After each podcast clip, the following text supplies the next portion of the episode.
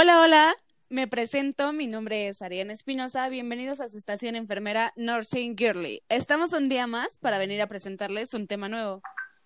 Hola, buen día, yo soy Carla Castro y así es amiga, nos encontramos de nuevo en su estación favorita para enseñarles un tema de vital importancia en la enfermería. A ver, cuéntame compañera, ¿cuál es ese tema que tocaremos hoy? Hoy hablaremos sobre la comunicación, así como su importancia en la enfermería, barreras y demás. Magnífico, vaya que es importante. Y para eso vamos a tener un par de invitadas especiales, expertas en este tema. Bueno, cuéntame, ¿tú qué sabes acerca de la comunicación? Pues es que mira, lo que yo sé es que la comunicación es una acción consciente de intercambiar información entre dos o más participantes, esto con el fin de transmitir o recibir información o dar opiniones. Esta tiene una gran importancia en la educación para la salud, ya que utilizando las correctas habilidades comunicativas podemos tener una comunicación efectiva y lograr que la información llegue a cumplir su propósito de prevenir o enseñar. Y es que, bueno, también es importante la comunicación en enfermería para así tener buena comunicación entre paciente y enfermera y este paciente puede expresar sus dudas, síntomas, etcétera, y la enfermera pueda lograr educar al paciente o aclarar estas mismas dudas. ¿O qué opinas, Carla? Así es, Ari. Además, también debemos de tener en cuenta un tema súper importante en el ámbito hospitalario y más que nada se refiere a la comunicación efectiva. Como ya sabemos, tiene que ser oportuna, precisa, completa, inequívoca y comprendida por quien la recibe. Es un tema de suma importancia ya que la enfermera debe de entender y escuchar a su paciente. Eh, la enfermera y el paciente se relacionan como seres humanos y este último deposita su confianza y su fe en aquel. Como objetivo de todo esto, nosotros tenemos que es mejorar, bueno, la, el objetivo es mejorar la calidad de vida del paciente, haciéndole sentir el centro de los cuidados y el proceso de la enfermería. Así transmitiéndole que su enfermedad es la más importante para el profesional. ¿Y qué crees, Ari? A ver, dime, Carla. En este día tan especial, tenemos el placer de tener aquí a la licenciada en comunicación Angie Yáñez, que nos va a hablar de un tema que es muy importante tener en cuenta para una mejor comunicación. Adelante, Angie.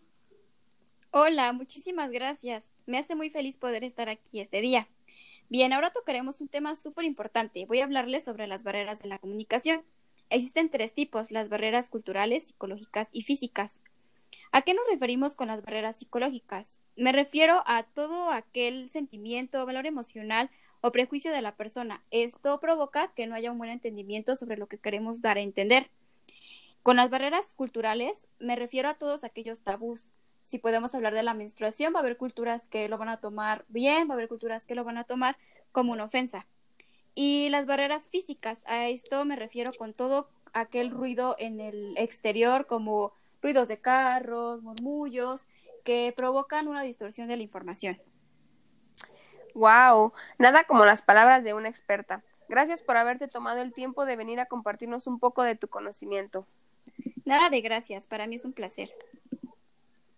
Muy bien, pues muchísimas gracias, Angie. Carla, pues es que, ¿qué crees? Yo también traje conmigo una invitada y amiga muy especial. Les presenta la licenciada en enfermería, Samantha Escobar. Hola, buena tarde, Sam. Hola, buena tarde. Muchas gracias por la invitación, Ari. Mucho gusto, Sam. Cuéntanos, ¿de qué nos vienes a hablar hoy? Bueno, el día de hoy les voy a hablar sobre un tema muy importante que son las habilidades comunicativas en enfermería. Vamos a entender que estas son aquellas conductas específicas que van a estar encaminadas a mantener un estilo de comunicación predominante asertivo.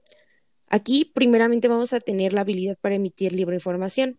Esta va a consistir en facilitar la información adicional a la directamente planeada en la pregunta. Y aquí vamos a dar nuestras opiniones, nuestras ideas y nuestras actividades.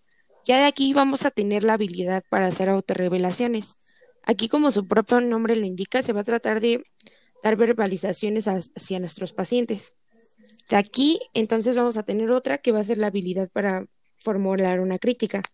Antes de formular la crítica, aquí tenemos que tener en cuenta una serie importante de componentes previos, así como elegir el momento y el lugar adecuado.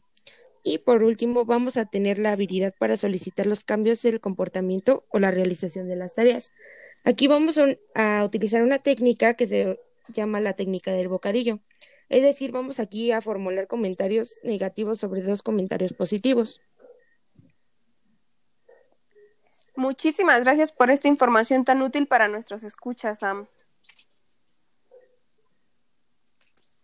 Gracias, amiga. Un placer haberte tenido aquí. Muchas gracias. Bueno, tristemente hemos llegado al final de nuestro programa. Muchísimas gracias a todos nuestros escuchas. Así es, Carlita, gracias a todos los oyentes que estuvieron hoy con nosotros. Esperamos que les haya gustado mucho este programa. Nos vemos en el siguiente programa.